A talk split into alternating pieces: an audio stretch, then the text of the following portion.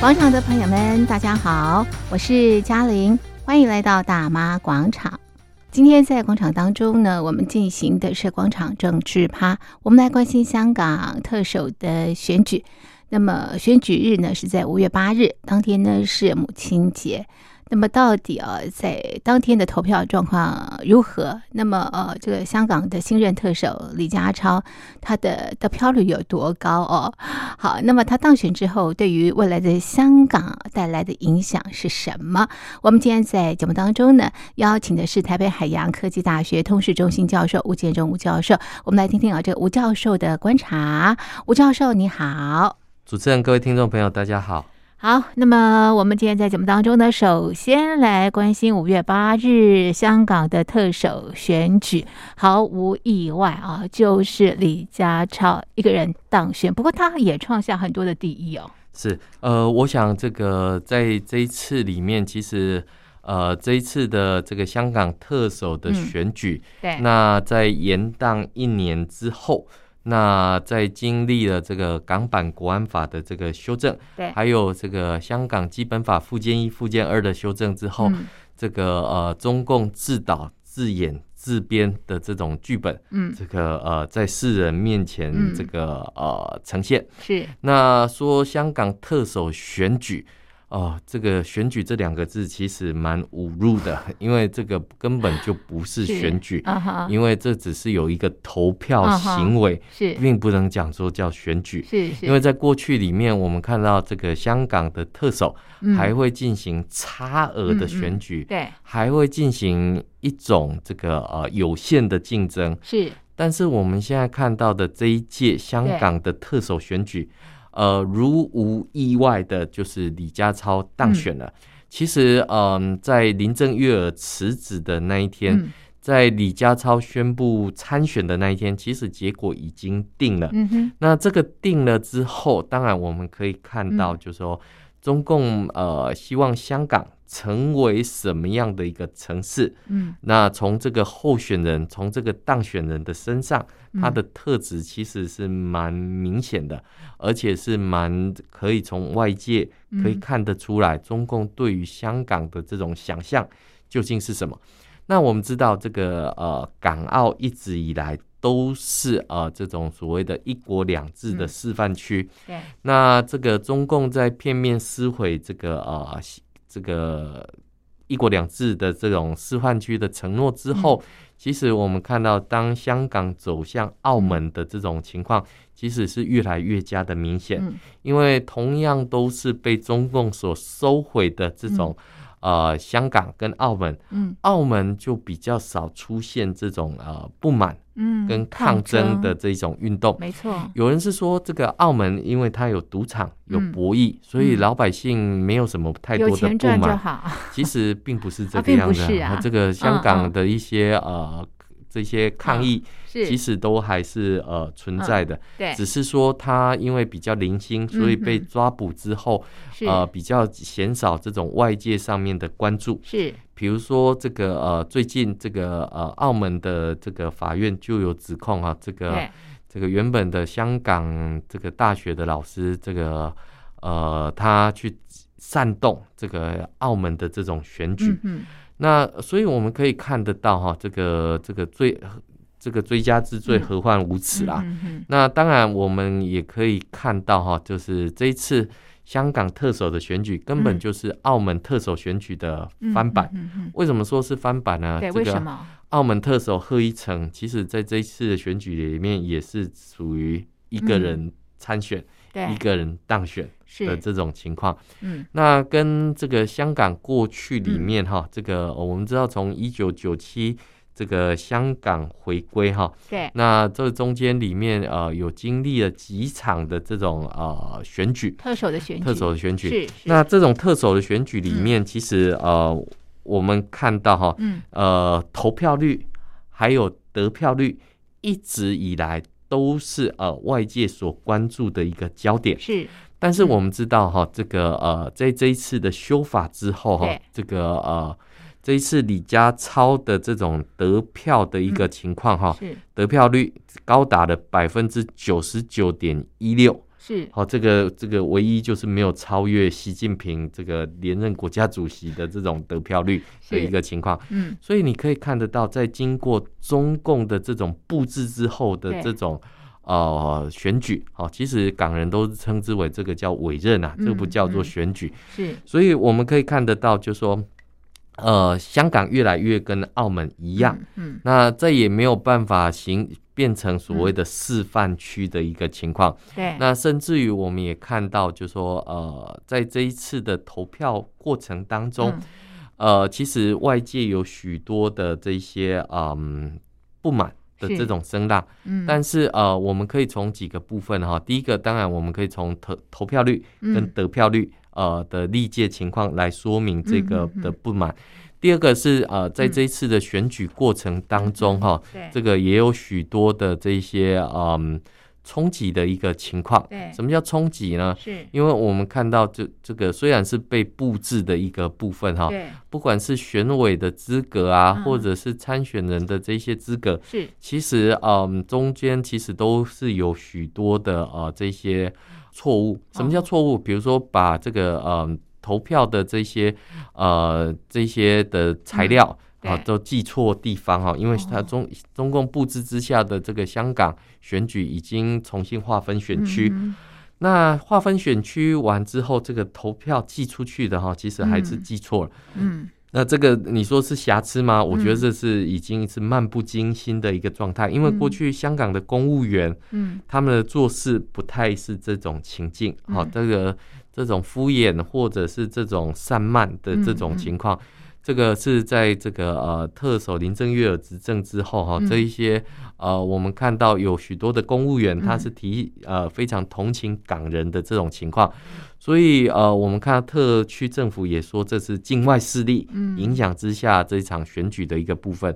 所以我们可以看到，从嗯第一个部分，李家超这个人啊，嗯哈、这个其实在反送中运动的这个期间哈、嗯那他表达出对于港警的这个呃嗯支持，是跟香港的民意哈、认为这些港警已经变成黑警、嗯报警的情况是完全是呃天差地别的一个部分。嗯但是我对李家超这个人的印象是在他的一次采访里面啊、嗯嗯我们看到他办公桌上面是摆着习近平的这个呃、嗯这个画像，是哦、这个桌上还嗯摆着这个习近平的语录等等。啊哈是哦，所以可以看得出来，这是一个非常中党爱爱国国啊的这种是呃，这个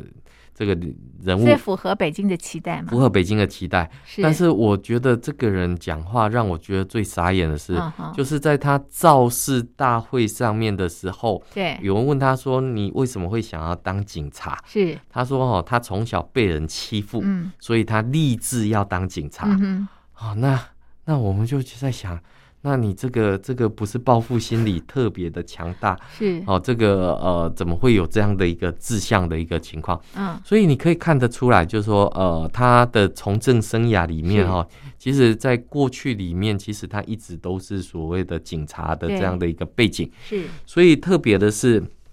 呃，这种只会说嗯 yes sir 跟对 sorry sir 的这种训练之下出来的，当然是表达出非常的忠诚。嗯然后更重要的是，它可以稳住纪律部队。嗯嗯哈、这个对未来是以要以国安为重。是然后，当然在经济上面，它应该还是会这个跟过去的嗯这种大湾区建设来讲的话是一样的。嗯那所以可以看得出来哈、这个李家超符合特首的五个条件啊哈、嗯因为习近平曾经提过，在二零一九年提出来叫嗯新时期总体国家安全观，嗯这里面包括了就是要必须要敢向危害国家主权、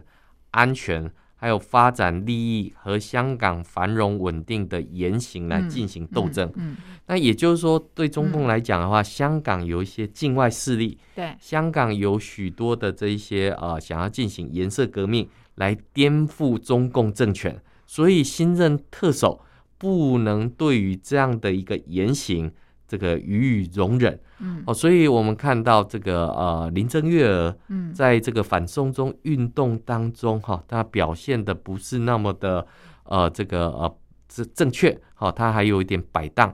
那我们现在看到现在新选任的这个李家超哈，这个我想接下来他对于中共中央的政策会毫不犹豫的执行，嗯所以我们看到新一波的港人又移起，又开始有所谓的呃移民潮的一个情况出现对，嗯所以我们可以看得到，就是说这个嗯田飞龙哈，这个大陆的学者也说，这个中共中央不希望选出一个忠诚的废物，嗯但是这句话讲错了，中共中央就是要选出一个忠诚的废物，嗯嗯嗯那忠诚是最重要的。嗯嗯嗯那所以我们可以看得到，这个李家超因为忠诚，所以这个中共在布置上面哈，也不希望有任何的这种意外。嗯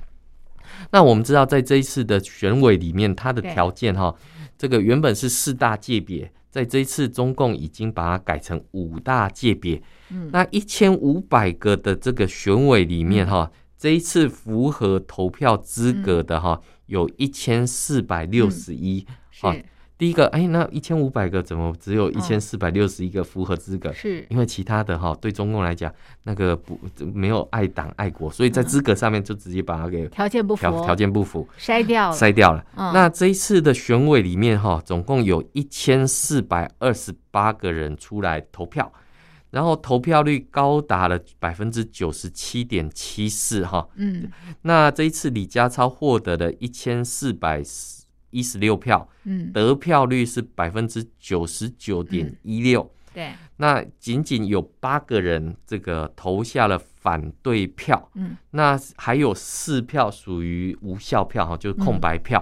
那简单讲，有十二个人没有投票给他。嗯那呃这个照理来讲，如果中共要布置的话，要百分之百通过，嗯这个也不是不可能。但是是因为这个李李克哎、这个习近平嗯哼已是经这个有这么高的得票率，是所以不可能超越他的这个得票率。，所以以这个我想政治上面的分寸哦，哦是这个香港还是还是要有的还是要有的一个哦情况。对但是我们看到在这一次的这个特首的投票率九十七点是四的时候，这是历次排名的第四次的嗯这个投票率，是最高的那一次是一九九六年哈、由嗯董建华当选，当时由四百个人组成的这个选委会哈、在第二轮的投票率高达了百分之九十九点五哈，嗯其次是上一届二零一七年的这个特首选举，嗯这个投票率高达九十九点三三，角逐的人士包括了林郑月娥、曾俊华，还有胡国兴。排名第三的是二零零七的这种行政长官的选举，嗯是当时曾荫权呃击败这个当时的公民党的梁家杰哈，嗯投票率是九十九点一，嗯排最后的是二零一二年的这个行政长官选举是九十四点八九，当时有三个人竞逐，一个是梁振英，一个是唐英年，嗯一个是何俊仁的一个情况。那我们看到，我们刚刚讲的这几次是有一个呃嗯差额的一个选举，也就是说，比如说三个来竞争一个，对但是呃，并不是说一定都是差额的一个是情况。比如说，在二零零二跟二零零五的时候，就嗯只有一名候选人。那当时的制度设计是说，这个可以自动当选，然后嗯嗯自动当选。但是我们看到这个自动当选看起来好像也蛮丑的哈，嗯所以你看到在修完法律之后啊，就没有自动当选，是哪怕是一个人参选，也要来一个象征性的这种投票。是哦，所以我们看到这个中共对于这种政治的仪式感是还是呃还是非要有常的还是非常清楚的，是所以我们可以看得到，就是说，嗯、在这个呃投票率的部分是这个样子，但是从得票率里面来看的时候，这一次李家超的得票率是九十九点一六。哦嗯，这个是过去历年的这种特首选举以来最高的，呃对也创下也第一也创下第一。是那过去最高的这种呃，这个是二零零七年哈，曾荫权得票哈，这个百分之八十一啦哈，是八分之一。嗯那我们看到那一年这个林郑月娥哈，这个呃这个当选的时候只有百分之六十四点七五的这种得票率，嗯是当然最低的就是二零一二年的梁振英只获嗯得百分之五十七点四。对但是呃，我们可以看到哈，这个呃，梁振英五十七点四，那当时的立法会的成员嗯还可以来进行投票，所以当时立法会很多泛民主派是不投票给梁振英，不投票给林郑月娥。可是，在这一次经过布置之后对的这个这个立法会哈，第第一个，我们刚刚前段节目也有讲到，这个中香港已经有进行过选区的划分，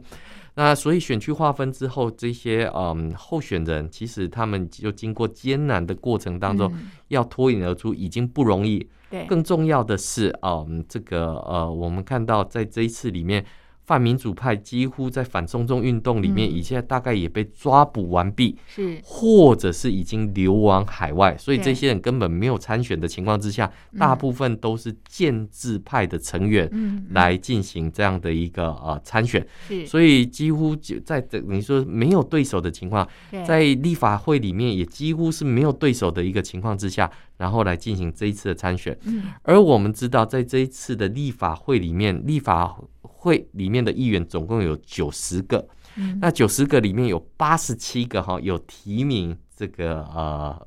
这个李家超嗯嗯嗯作为这个特首的人选。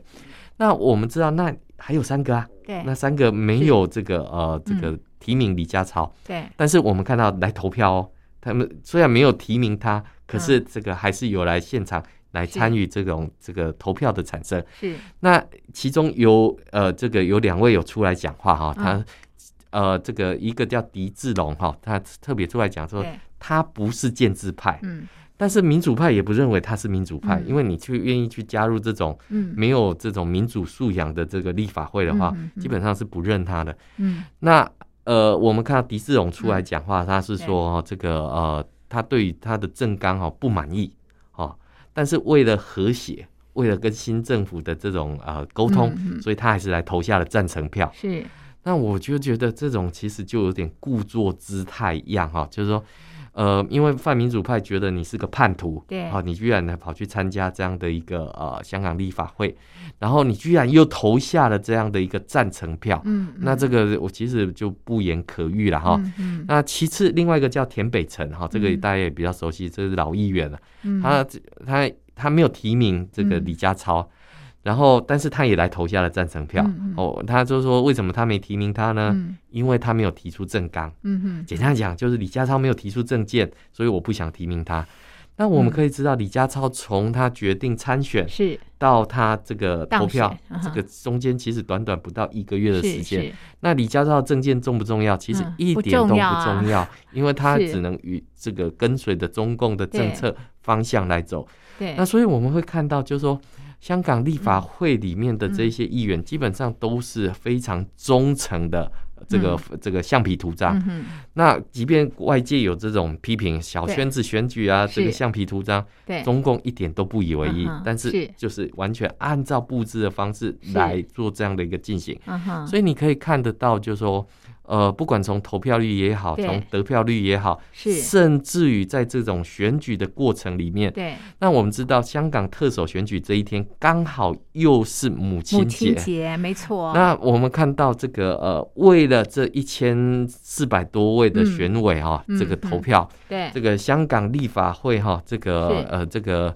议员去投票，对呃选委去投票，是那我们看到，在湾仔的这个会展中心附近哈、来了六七千个这种警员、政报部嗯队，好、在街头荷枪实弹的对巡逻，还有那个冲锋车都摆在现场是，是生怕有任何的一个闪失。对所以，我们看到对比起来哈、这个在附近的人潮是稀稀落落，但是在这个会展中心不远的是太原街哈、我们看到哦居民在那边排队。买康 乃馨，还要回家去过节过节，嗯这嗯形成了非常强强烈烈的的对对比比。为什么？因为香港嗯特首选举跟老百姓是一点关系都都没有，有，所以你可以看得到，就是说这个呃，香港民众大概已经失望了，是所是以你呃既然没有期待，就不会有失啊望就，过生就活过吧生活吧。是嗯那更不要讲说有一些流亡海外，嗯基本上他们还是相当关注香港，嗯嗯但是已经束手无策，嗯哼有点无能为力的一个是部分。那国际社会并不会对这样的一个呃，就是说嗯中共撕毁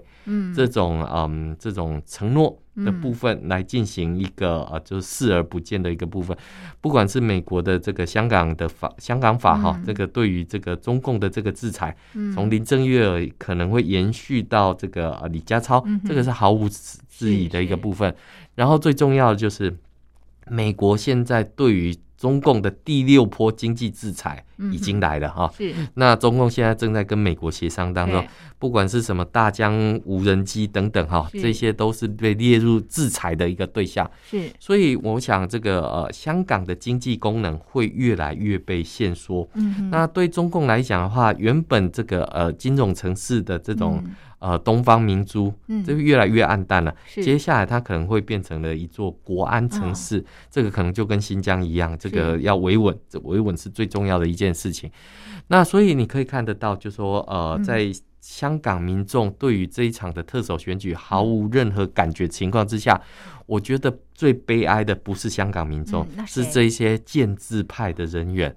因为我们看到，在这个香港特首选举嗯之前哈，李家超的这个嗯这种提名之前，嗯我们看到还有这种建制派的成员还在给中共中央提意见，说应该要怎么样，应该怎么样。结果中共也没听，就是直接选了一个李家超出来。，对对也就是说，过去建制派跟民主派还有这种统战嗯分化的这种效果。是那现在李家超已经可以独立独当一面，是建制派连陪演，连这种这个呃、嗯的演个竞争对手的这种功能都没有的时候，那我们看到这种尴尬哦，真的是令这个建制派成员哦，真的是在这个投票上面嗯好只惆怅能啊，投个这个空白 票，还不敢投下反对票的时候，那你就觉得那种是尴尬哈、那嗯是种所谓的选举对其实是一种委任的情况之下，是也不能表达任何的不满，那个嗯才是政治上面最大的悲哀。是好，过往哦，这个香港的特首有的是商人出身嘛啊、有的是公务员，那未来呢是警察啊、这个警察来这个治港哦，这个李家超他当选了之后，那么接下来要面对的是呃他在呃治理香港的诸多问题哦，所以我要请教吴教授的是，他得面对什么样的问题？我我想第一个是啊，李家超要面对的是香港经济的不振，哈、嗯这件事情是呃非常严重的。嗯，但是这个不振其实是呃有多层次的原因。第一个当然嗯外资的侧移，但是嗯最重要的是在这一年里面，是香港的疫情反复的爆发，甚至于我们看到因为呃这个呃疫苗的施打覆盖率不足。所以香港的这种死亡率嗯不断的攀升，对老人塞爆整个医院的这嗯种情况，而李家超当记者问他是问他说要不要加速开放边境的管制，嗯李家超当时他的说法是，他会赶快尽速的跟内地之间要赶快开放。也就是说，我们看到，呃，这一次上海疫情为什么会爆发？嗯其实大陆的呃，这个一直有个说法，就是因为香港的民众嗯这个跑到了上海，跑到了深圳，才把这样的疫情带带过进去。去，嗯哼所以香港变成了上海封城的替罪羔羊。嗯哼是是而李家超他势必他面对的是，他要把疫情风控下来，嗯哼他要把这个经济提升上来是。是那他的解方是什么？其实就只有一个，就是嗯听中央的话。是那所以可以看得出来，就说经济变得不好，对李家超来讲，那不是最重要嗯。哼不要让这个外界外国势力有机会在这个香港里面见缝插针、说三道四。嗯嗯这个大概是李家超可以办得到。嗯那至于疫情的部分，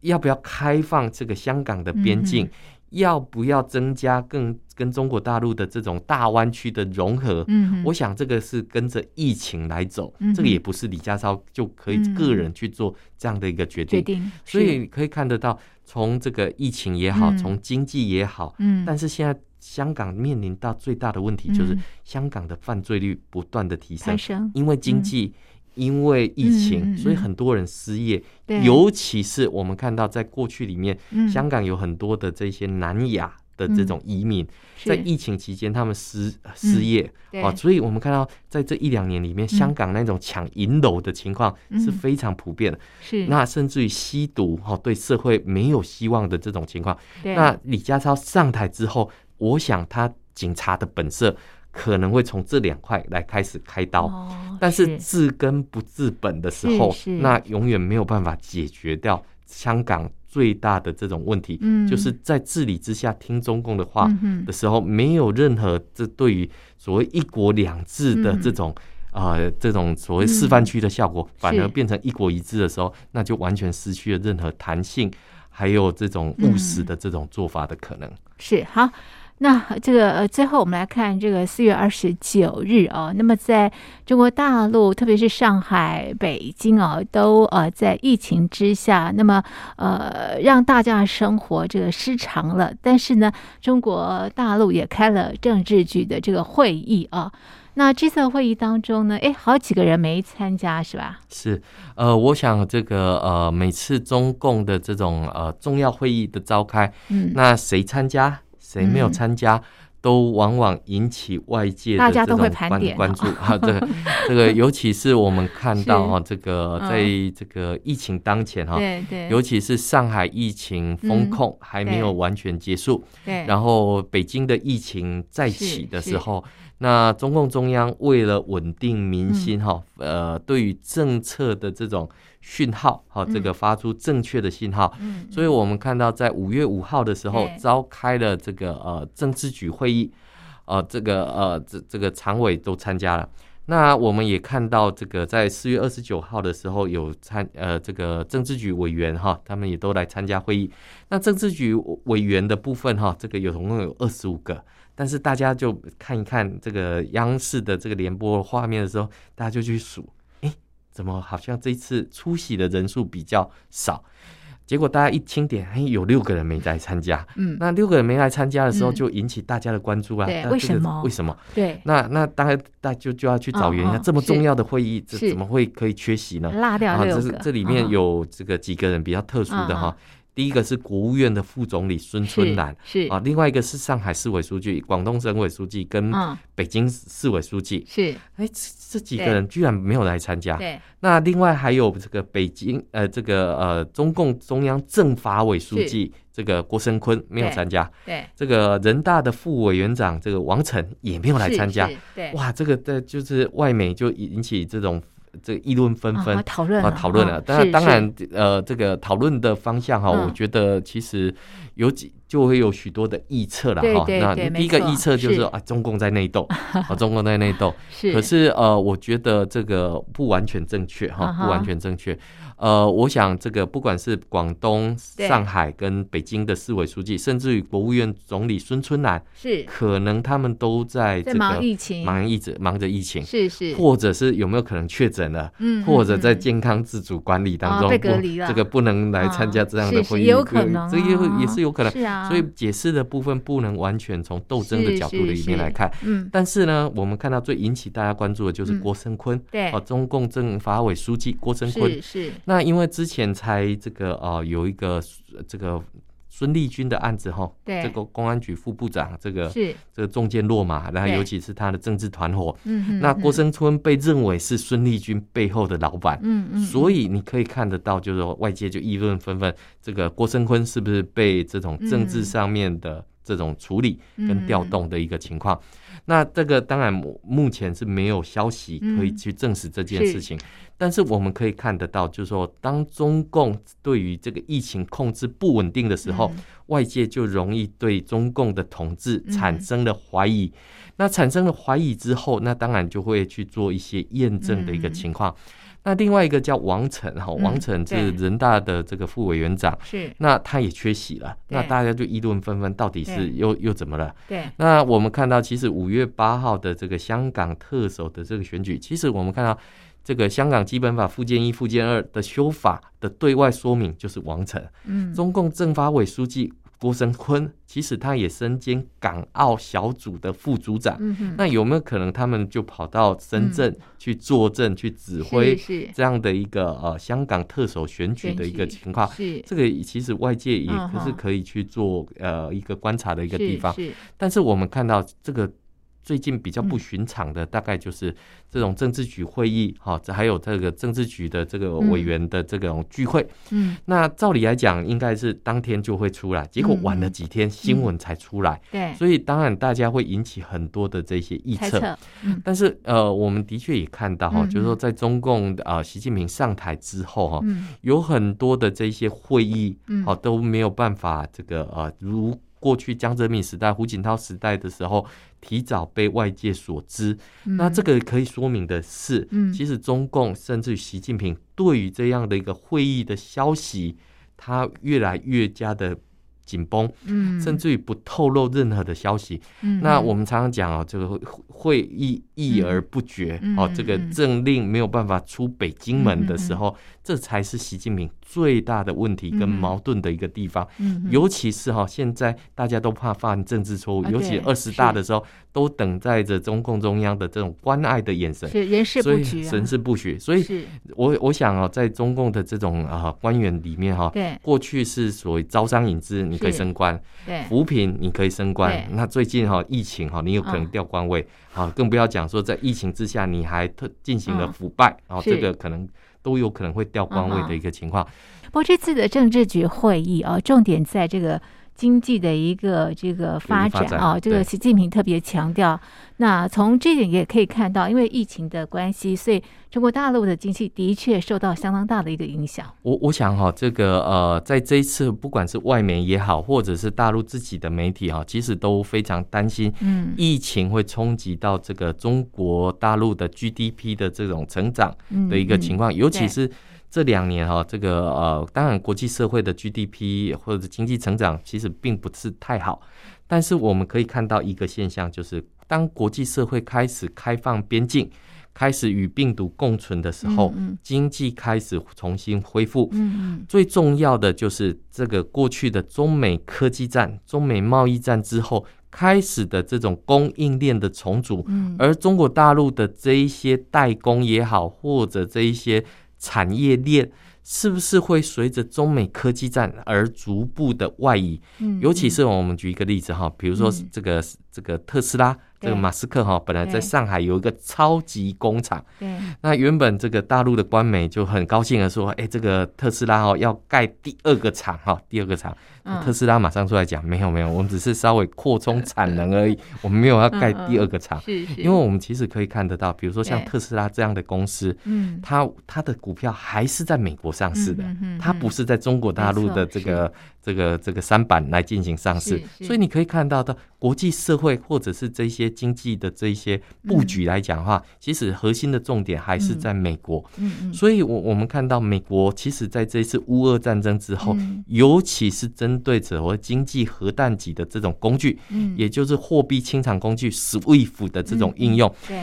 习近平特别在深改委会议里嗯面特别强调，中共要加紧研究跟这个呃提出数位货币的这个部分，就是嗯避免这个呃这个呃嗯被制裁被制裁的一的个情况。因因为我们看到俄罗斯的这些富豪哈，想逃跑的嗯逃不了，对，然后被对制裁的就定在那个是地方是。那中国大陆有很多的资产，尤其嗯在他们在海外的资产会不会被嗯冻结起来？嗯嗯会不会在货币清偿工具里面嗯就被冻的对之后，毫无任何的这些作用？嗯所以我们可以看得到，就是说中共当然也在做这样的一个准备，嗯嗯但是它最大的隐忧就是地方债的这种出现哈、这个嗯是其实地方债已经很大了，因为对我们知道过去中共中央嗯要求地方自筹裁员，嗯所以他们大量发行债的一个情况。嗯嗯那为什么人家会愿意采买这些债？嗯因为它的汇率比较高，它的利息比较高，是所以可以有比较高的获利。但是会不会跳票？是会，因为我们看到在疫情当下，很多对地方都已经出现了这个债不抵资的这种情况的时候，是那中共会不会去接手这种地方债？是，所以习近平特别在会议上面特别讲，要预防这些隐形债务的出现。嗯什么叫隐形债务？就是嗯呃，没有往上报的，嗯会不会变成一个未爆弹的一个是情况？那所以我们看到这个，当去年嗯呃二零二一年的时候，恒大破产的时候，大家就在想，这个美国的雷曼兄弟事件会不会在中国大陆再复制、再再出现的一个情况？所以到底是黑天鹅先来，还是灰犀牛嗯灰犀先牛是先来？这个对中共来讲的话，嗯在经济上面来讲，有一些不太稳定的一个地方。是所以投资人哈，我们特别看到最近在投资港股的，嗯还有大陆的这些股票的嗯哈嗯嗯，其实最近这种震荡跟是幅度相的当大部分非常大，是，所以以呃，我们看到很多这这个呃大陆的一些民众哈，开始就说呃，对于嗯比较保这守投资上面开始展现出比较保守的一个情况，是这也说明了这个大陆的老百姓哈，尤其是资本资金的市场嗯对嗯中共的不信任，嗯，可以看得出来的地的方。确，这个中国大陆现在经济应该是在走钢索了啊。好的，那么这是今天在节目当中关心的新闻，我们的讨论就进行到这里。非常谢谢听众朋友的收听，也谢谢吴教授您的分析，谢谢您。谢谢。